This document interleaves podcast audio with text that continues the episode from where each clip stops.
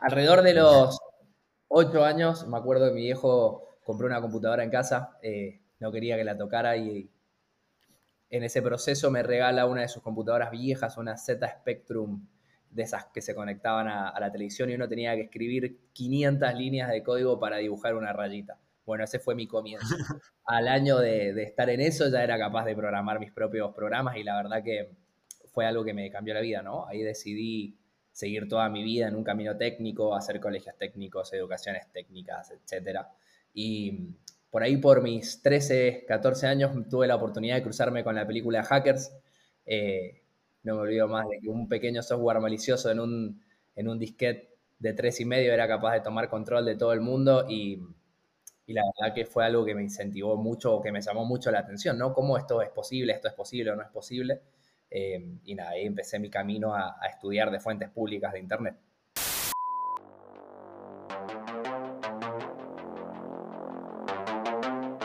Se llegó el momento de platicar con Alejandro Parodi, líder del equipo de AppSec, CTO y cofundador de Hackmetrics. Un apasionado de la tecnología prácticamente desde que tiene uso de memoria encontrando su guía en las comunidades y tribus digitales que también compartían esa misma curiosidad. Es momento de conocer a la persona detrás de la tecnología de esta startup de ciberseguridad.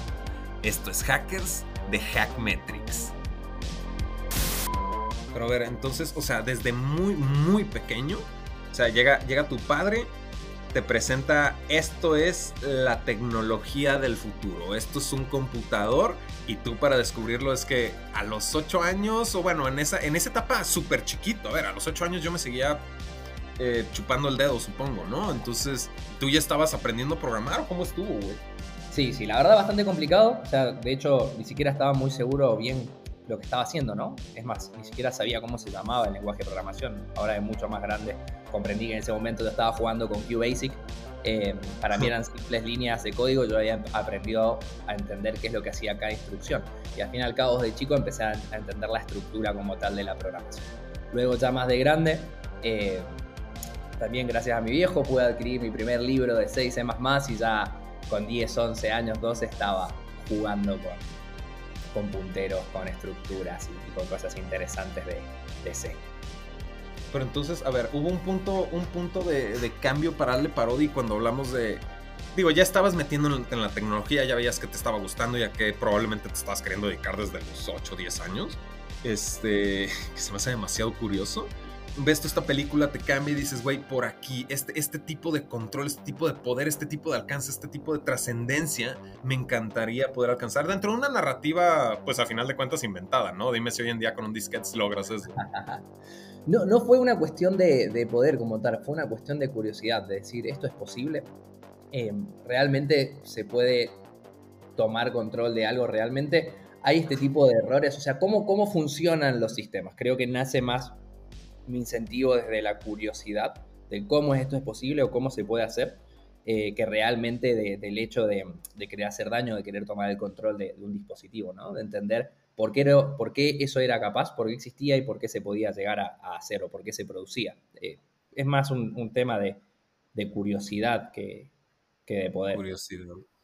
Me encanta, me encanta, porque eso describe un chorro esta, esta parte del, del, hacker en donde, ok, no funciona por este lado, ¿qué tal si lo intento por este otro lado? ¿No? Mucho esa mentalidad de andarle cambiando y, pues no hay un proceso, no hay algo plenamente establecido, no creado, y dices, güey, yo lo voy a hacer de esta manera, ¿no? Yo creo que puede funcionar y probar 200 maneras y darte cuenta que eh, tesis original no era, pero le estabas dando. El desafío de, de, creo que lo que más me atrapó de todo esto es agarrar algo que no entiendo o no entendía cómo funcionaba y en poder empezar desde cero a desarmarlo y poder generar mis propias hipótesis de entender o creer cómo lo haría yo, cómo esto podría funcionar, e irlas descartando, ¿no? Y eso es lo entretenido, que realmente detrás de todo esto es como que estás investigando, como es un proceso investigativo bastante interesante que luego una vez que comprendes todos los puntos de un sistema te pueden llegar a permitir a quizás poder modificar el comportamiento, como no, pero realmente lo que hay detrás de, todo esto es entender cómo funciona algo y, bueno, poder una vez que uno lo entiende, poder llegar a modificar ese comportamiento o hacer que el software haga lo que uno desea más allá de lo para lo que fue planeado eh, en su momento. Híjole, es que siento que esa curiosidad que te movía tanto como que llegó de, no sé, siento que era demasiado temprano, eh, había, no sé, te siento demasiado joven para sentarte a aprender todo eso, meterte tan en profundidad, porque, a ver, a los 14 años en la escuela están preocupados por quién le gusta quién, no sé si, esa misma curiosidad, no sé si te llegó a excluir un poco de, entenderte con eh, las personas con las que interactuabas en el día a día, ¿no? Sí, yo no lo veo así, o sea, realmente sí, quizás no fui una de las personas con más amigos en, la secundaria, tampoco fui el más introvertido, pero creo que es una cuestión mm, de, pasiones, ¿no? Creo que por ahí, así como a algunos les gusta la música, a otros les gusta jugar al fútbol, a mí me gustaba la tecnología, ¿no? Eh, sí, por ahí no hacía fit con cierta gente, pero no era la única temática sobre la cual podía hablar, entonces podía relacionarme con diferentes círculos, eh, digamos, tener mis amigos tech nerd y, mis amigos eh, normales, pero sí, definitivamente a mí lo que me movía era la curiosidad por entender los sistemas de forma innata desde chico. ¿Y con quién empezaste a compartir todo esto, no? Bueno, en realidad yo le debo mucho a la comunidad. Yo, em, no sé si por un poco de suerte o por un poco de, la vida, no nací en un círculo técnico, ¿no? Eh, mi familia, el único técnico fui yo y no tenía mucho con quién compartir todo esto. Y tampoco de quién aprender, ¿no? Porque en su momento, hace 10 años atrás, hoy el hacking por ahí es más eh, trend topic pero antes no, no era así, ¿no? Eh, uno se escondía atrás de un nick y, aprendía y leía de, de, los que otros publicaban. Entonces tuve la oportunidad de empezar a conocer gente gracias a, Internet eh, y empezar a armarme una comunidad de personas que también estábamos aprendiendo y en cierto aspecto, si bien competíamos entre nosotros, también esa competencia nos permitió a nosotros mismos ser mejores y eventualmente generar una propia comunidad donde lo que uno no entendía se lo enseñaba al otro y nos retroalimentábamos. Eh, en su momento no existía una forma de aprender ciberseguridad, ¿no? Ciberseguridad se aprendía ejecutando teorías, aprendiendo y compartiendo. Eh, creo que eso es por lo cual es tan importante la comunidad en el ambiente de la seguridad informática.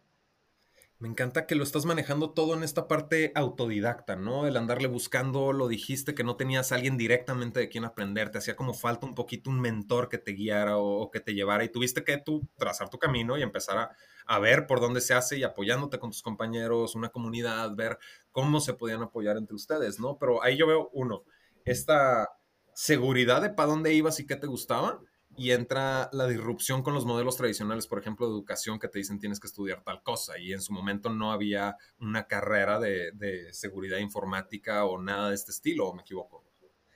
Exactamente. Hoy, incluso hoy creo que por ahí la seguridad informática, si bien tenemos diferentes recursos eh, de dónde aprender, la seguridad informática como tal es un conjunto de disciplinas, ¿verdad? Uno tiene que saber un poquito de redes, uno tiene que saber un poco de programación, uno tiene que tener un poco de pensamiento lateral, uno tiene que saber un poco de psicología, uno tiene que tener un poco de backend, de frontend, de infraestructura, de redes, de servidores, etc.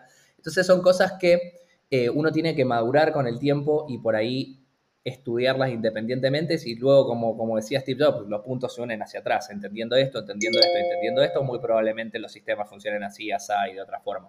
Eh, permitiendo ver o abstraerte o imaginarte cómo vos desarrollarías ese sistema, tratando de imaginar cuáles son las problemáticas que podría tener ese sistema y cuáles podrían ser los potenciales puntos de, ataque o de inflexión o decisivos dentro de un sistema que habría que testear. Eh, creo que eso es, más trabajar sobre el entendimiento de un sistema para luego poder atacarlo en cierto aspecto. Entonces, cuando tú llegas a, los sistemas educativos que no entienden todo esto, este, ¿cuál, ¿qué pasó? ¿Qué decidiste estudiar? Este, ¿Por dónde te fuiste? Los sistemas educativos creo que no, no trabajan en base al desafío de, de, una persona, no de desafiarla. Creo que eso es lo interesante que uno tiene al ser autodidacta. Ser autodidacta logra que uno detecte cuáles son los puntos flacos y trate de estudiar de eso. Eh, sí, obviamente uno se puede completar, complementar de la educación tradicional. Yo, por ejemplo, decidí estudiar una carrera técnica, hacer un secundario técnico orientado en desarrollo de software y redes, que me dio ciertas bases para poder entender eh, las problemáticas que yo estaba teniendo, ¿no? Pero, pero creo que muchas veces no me sentí desafiado, no, sentí la presión de decir...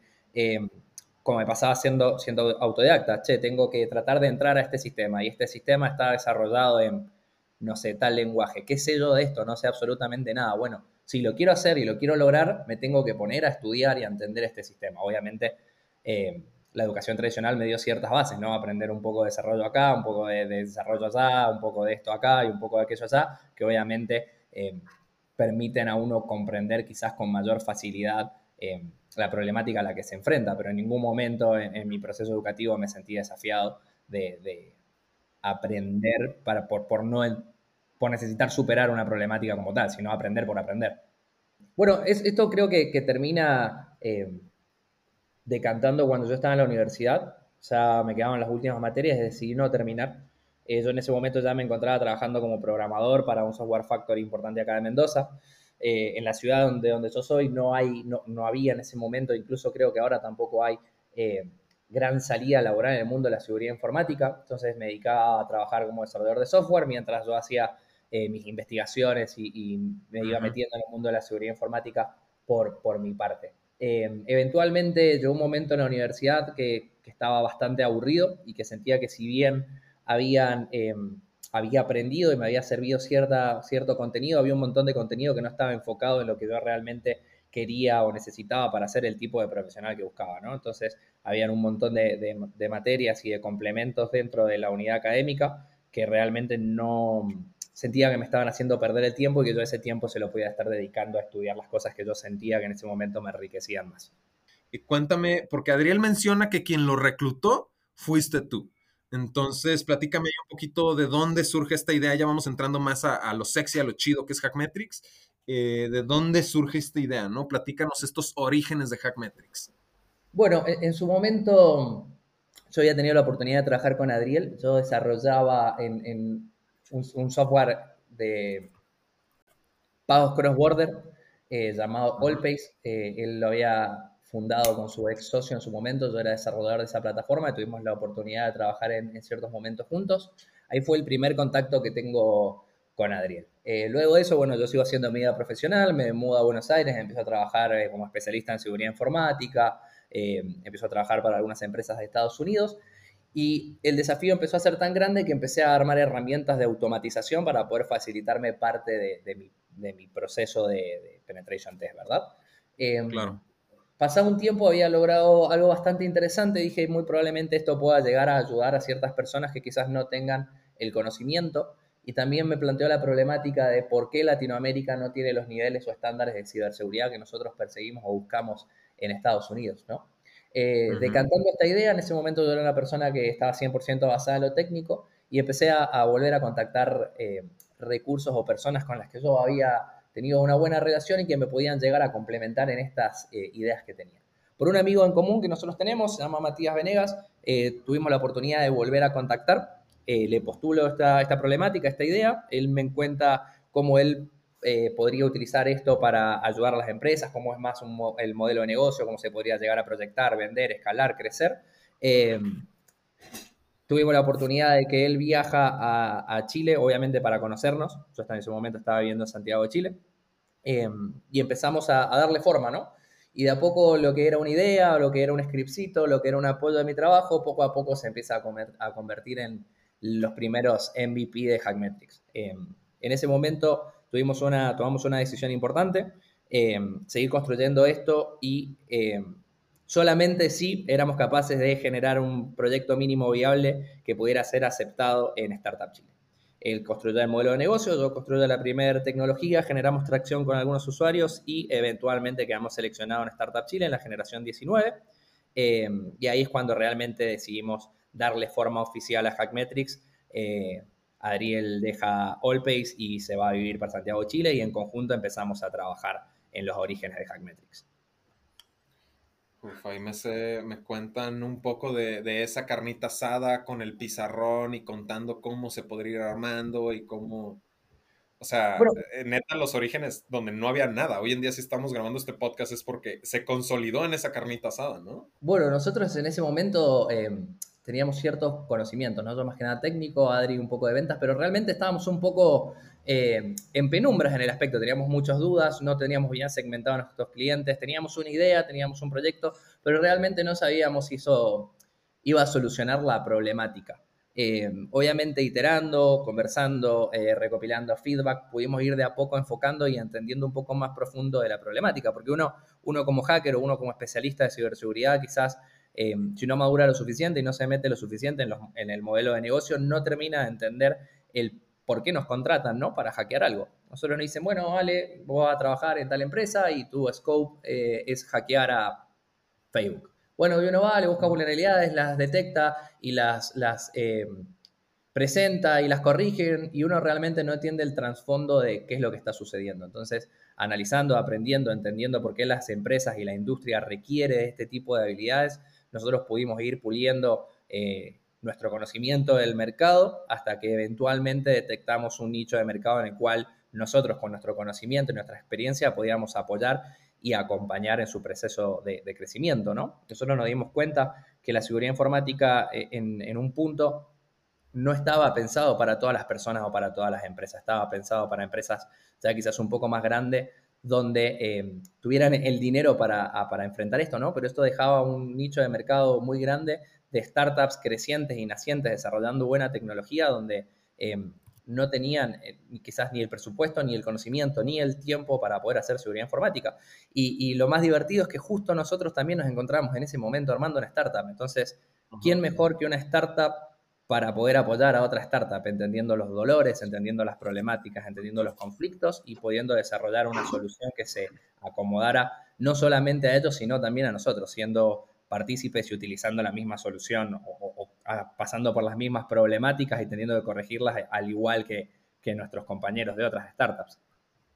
Y ahí, ahí sigue surgiendo tu, tu, núcleo autodidacta, ¿no? O sea, en su momento fue para lo que te apasiona, para lo que te gusta, para la tecnología y seguir descubriendo pero ya te, empiezas a topar con esta, esta parte en la que tú estás armando tu camino y empezando a consolidar tus ideas y crear esto que no existe, te topas con otras áreas que tal vez no es algo que te estaba apasionando o te apasionaba desde chiquito como la tecnología y era, era los negocios, la consolidación de los modelos de negocios, este, ya temas de marketing y todo este cotorreo, ¿no? Porque también me estabas mencionando que la parte de que te hayas vuelto autodidacta tenías que ver con que no tenías alguien que te enseñara, te faltaba un mentor y ahora que estabas mencionando el, a ver, ¿quién mejor para enseñar una startup que otra startup que está viviendo el mismo camino? Pues está este, esta contraposición de, en su momento yo no tenía quien me enseñara y ahora yo soy un mentor, yo soy un guía, yo estoy educando en temas de ciberseguridad, en vulnerabilidades, como esta parte que te hacía a ti falta, ¿no? Sí, pero de vuelta volvemos a recaer en lo que es lo más importante, en la comunidad. Eh, porque así como yo estaba en ese momento apoyando y enseñando a diferentes startups los conocimientos que nosotros teníamos, también estábamos continuamente adquiriendo conocimientos eh, de las problemáticas y, de los modelos de negocio y cómo escalaban y cómo crecían el resto de las startups. Entonces, no lo veo como, como que yo le estaba enseñando a alguien, sino que éramos un conjunto de emprendedores con diferentes problemáticas contándonos el uno al otro cuáles eran nuestros problemas, cuáles queríamos que eran nuestras hipótesis de solución eh, y íbamos trabajando, iterando y fallando continuamente hasta eventualmente eh, poder eh, darle en el clavo, ¿no? Bellísimo, bellísimo. Y esta parte de la comunidad creo que es súper importante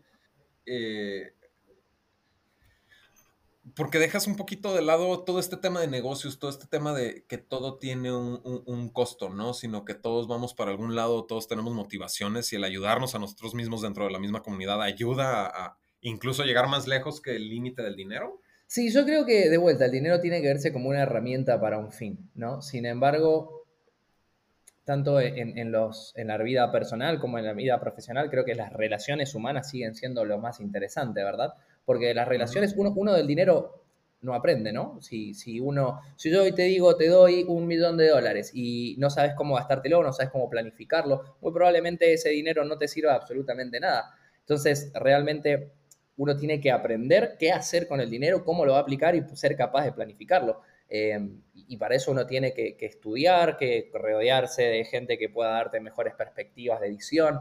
Eh, Creo que la comunidad sigue siendo lo más importante. Siempre en el mundo emprendedor y en el mundo de la seguridad informática, en el mundo de la tecnología en general, nos vamos a encontrar con problemáticas que no sabemos bien cómo definirlas, ¿no? Porque el mundo tiende todo el tiempo a modernizarse, tenemos nuevas tecnologías, tenemos nuevas problemáticas, tenemos nuevos competidores, tenemos gente que lo hace mejor, gente que lo hace diferente. Entonces, creo que uno rodearse de esta gente, entender cuáles son sus problemáticas, entender cuáles son sus formas de solucionarlo, porque ellos lo ven de una forma. Al fin y al cabo, creo que todos estamos viendo la misma moneda, la misma moneda desde diferentes perspectivas. Entonces, creo que la única forma de tener una visión holística es apoyarnos entre todos nosotros y de esa forma poder consolidar mejor nuestras ideas a, a las problemáticas que nosotros estamos viviendo y darles diferentes enfoques, aunque estemos tratando de solucionar el mismo problema, ¿no?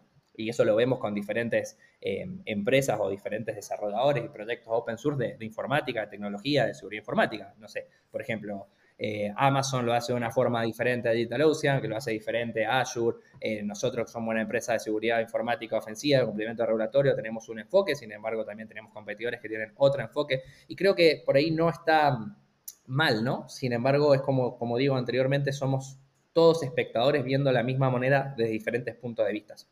Em, creo que la única forma de crecer entre nosotros es tratar de, apoyarnos em, y, generar esta comunidad, aprender del uno al otro y poder mejorar en base a, lo que aprendemos de los demás. Y ahí existe, ahí existe, en esta parte de integrar a la comunidad, esta parte de las perspectivas alrededor del mismo concepto, pues hay un concepto muy interesante que es el hacker o el hackeo como tal, que hay mucha curiosidad, hay mucho misterio, incluso un cierto miedo alrededor, ¿no? Y parte de involucrar en la comunidad y demostrar esta parte de que todos vamos al mismo camino, este, creo que puede estar ahí un poquito complicado. Dime tú desde la experiencia de un eh, experto de la seguridad ofensiva. Eh, Bien, yo creo que, la mayor problemática es que, la gente tiene temor por desconocimiento, ¿verdad? Eh, creo que, que, justamente uno dice, ah, es un hacker, puede meterse en un sistema. Realmente no, no, no es tan así, ¿verdad? Es, es un poco entender cuál es la problemática, es por qué un hacker se está metiendo en tu sistema, ¿no? Si una persona es capaz de meterse en, tu, hogar, en tu casa, sin importar las medidas de ciberseguridad o las medidas de seguridad propias físicas que vos hayas implementado, no quiere decir que eventualmente algo vos como institución, como persona, estás haciendo mal. Eh, no sé, ¿de qué te sirve tener el mejor sistema eh, para ponerle llave a tu puerta si no sos capaz de todos los días poder ponerle la llave, ¿no? Obviamente, no, quiere decir, no, esto no afecta la moral, ¿no? Obviamente tenemos eh, hackers buenos, hackers malos o ciberdelincuentes. Creo que eh, la problemática realmente es que la gente no quiere hacerse responsable o las empresas no quieren hacerse responsable de los propios errores que ellos son capaces de cometer en su proceso de crecimiento, ¿no? Eh, creo que la gente dice, nada, un hacker se mete en su sistema, pero nunca alguien se pregunta por qué un hacker es capaz de meterse en, mi sistema, qué estoy yo haciendo mal, qué yo tengo que corregir. Y, en este lado es donde nacen eh, los ethical hackers, ¿no? Esas personas que tenemos esta visión de entender qué es lo que está mal en un sistema y en vez de tomar provecho de eso, tratar de apoyar a las instituciones para que, para que sean capaces de visibilizar eh, los errores que están cometiendo, ¿no? Y poder trabajar en conjunto para poder solucionarlo. Y, acá es donde yo hablo siempre de la paradoja del hacker. Cuando un hacker hace esto, es como que se tira una palada de tierra encima.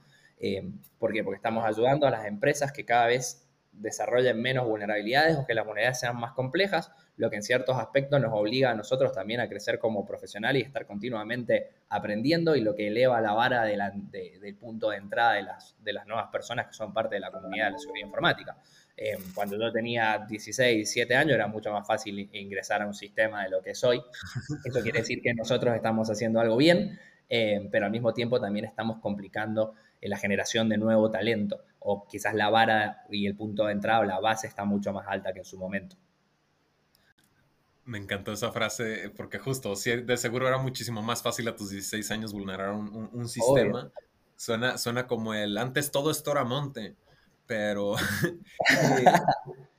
eh, es que a final de cuentas sí va evolucionando, sí va mejorando, sea la razón que sea, que se vuelven más, más eh, puntuales y desarrollados los ataques a las empresas, pues obviamente tú estás no nada más como profesional desarrollándote a ti mismo, sino también estás desarrollando una empresa que va a trascender a un nivel que esté considerando esa misma evolución, ¿no? Y allá nos vamos a dónde tú estás viendo que se está yendo Hackmetrics y dónde lo ves en, este escenario utópico que Ale Parodi voltea con el Ale de 8 años y le dice, no te detengas, sigue, porque logramos esto.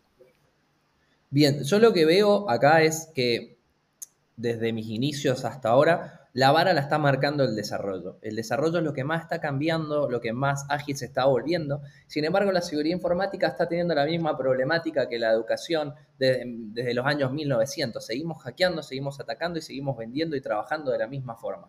Eh, horas hombre y a través de una cantidad de horas de presupuesto para ejecutar un proyecto.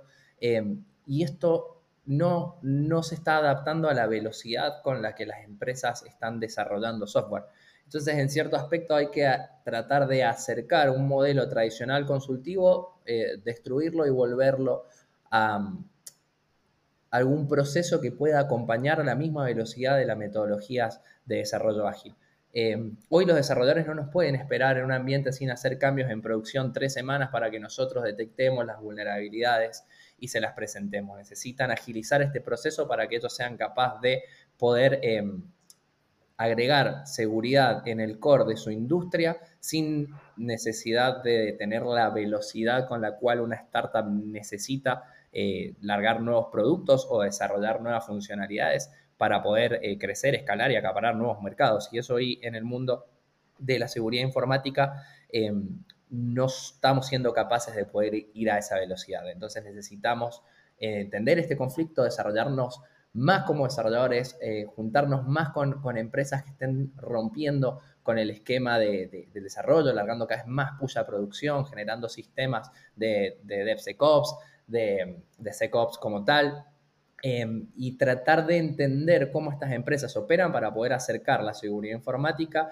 y convertirla Em, no en un dolor, ¿verdad? Porque no está bueno cuando un hacker agarra, analiza tu sistema y te dice, todo lo que desarrollaste está roto y acá tenés 15 vulnerabilidades que tenés que arreglar, ¿no? Eh, realmente de esa forma uno no está apoyando a las empresas. Ahí lo que, lo que te estás volviendo es un dolor para las empresas y realmente lo que hay que tratar de lograr es que la seguridad sea un motivo de éxito para las empresas, que, que la seguridad sea una perspectiva de crecimiento y que acompañe al desarrollo de la empresa, tanto a nivel negocios como a nivel tecnología.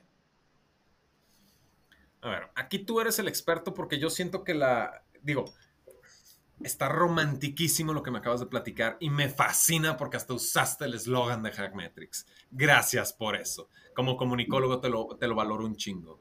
Pero ¿no sientes que tal vez esta misma paradoja del hacker eh, se ve atada al mismo a la misma limitación del desarrollo de software? Creo que realmente todo se basa en, el error humano. Yo en este tiempo siempre he escuchado, no, nosotros no tenemos vulnerabilidades porque utilizamos tal o cual tecnología, delegando completamente la responsabilidad a la tecnología. Y creo que no es así, ¿no? Desde nuestra naturaleza nosotros con el tiempo tendemos a fallar, ¿no? Imagínate una empresa que tiene 7.000, 8.000 empleados, de los cuales todos tienden a fallar, ¿no? Porque son humanos. Eventualmente el código que están desarrollando en un punto en el tiempo, a futuro o en el pasado, va a tener errores de ciberseguridad. Y nosotros como, como gerentes de esas empresas, como CISOs, como especialistas en ciberseguridad, en gestión de riesgo, tenemos que entender que esto es una realidad. No es culpa de los desarrolladores, no es culpa de la tecnología, es culpa de, que, de nuestra naturaleza humana. Entonces, entendiendo esto, debemos entender que la seguridad informática o la seguridad en general es transversal a la empresa, porque no podemos evitarlo hoy en día. Hoy necesitamos recurso humano para poder desarrollar nuestras compañías y eventualmente este recurso humano por diferentes problemas emocionales, psicológicos, personales va a fallar. Y nosotros tenemos que estar preparados para que eso suceda. Em, debemos, ser, debemos, ser, lo suficientemente conscientes de que los errores de, seguridad en general van a suceder y nosotros debemos construir eh, nuestras políticas internas y nuestras metodologías para que eventualmente un ciberataque o un ataque de seguridad en el rango físico o el que sea nuestra empresa no genere el impacto em, caótico que, que esperamos que no suceda, ¿no? Y, acá es donde yo hablo como la seguridad informática, como si fuera una cebolla, ¿verdad? Nosotros tenemos diferentes tipos de activos críticos que son el core de nuestra compañía, el core de nuestros sistemas, el core de nuestro open source.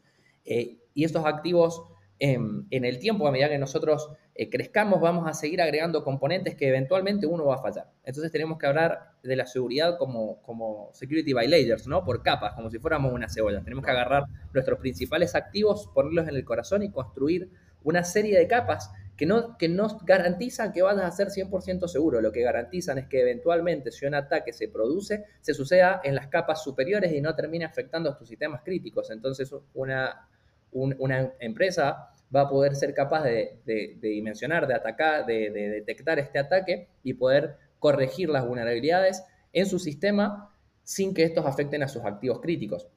¿no? Y acá yo me tengo que poner del otro lado ya que soy un, hacker ofensivo, no se puede hacer seguridad sin tener los listados mínimos de tus activos críticos, sin conocer tu infraestructura, sin conocer cuáles son tus componentes críticos, sin, sin entender cuál es eh, tu mensaje, tu visión, tu misión dentro de, de, la organización y hacia dónde va esta empresa y qué es lo que estamos construyendo, no puedes entender cómo hay que defenderlos, ¿no? Porque van a ser diferentes las estrategias de defensa de ciberseguridad para diferentes tipos de modelos de negocio eh, y de diferentes empresas reguladas por diferentes eh, regulaciones internacionales o lo que sea.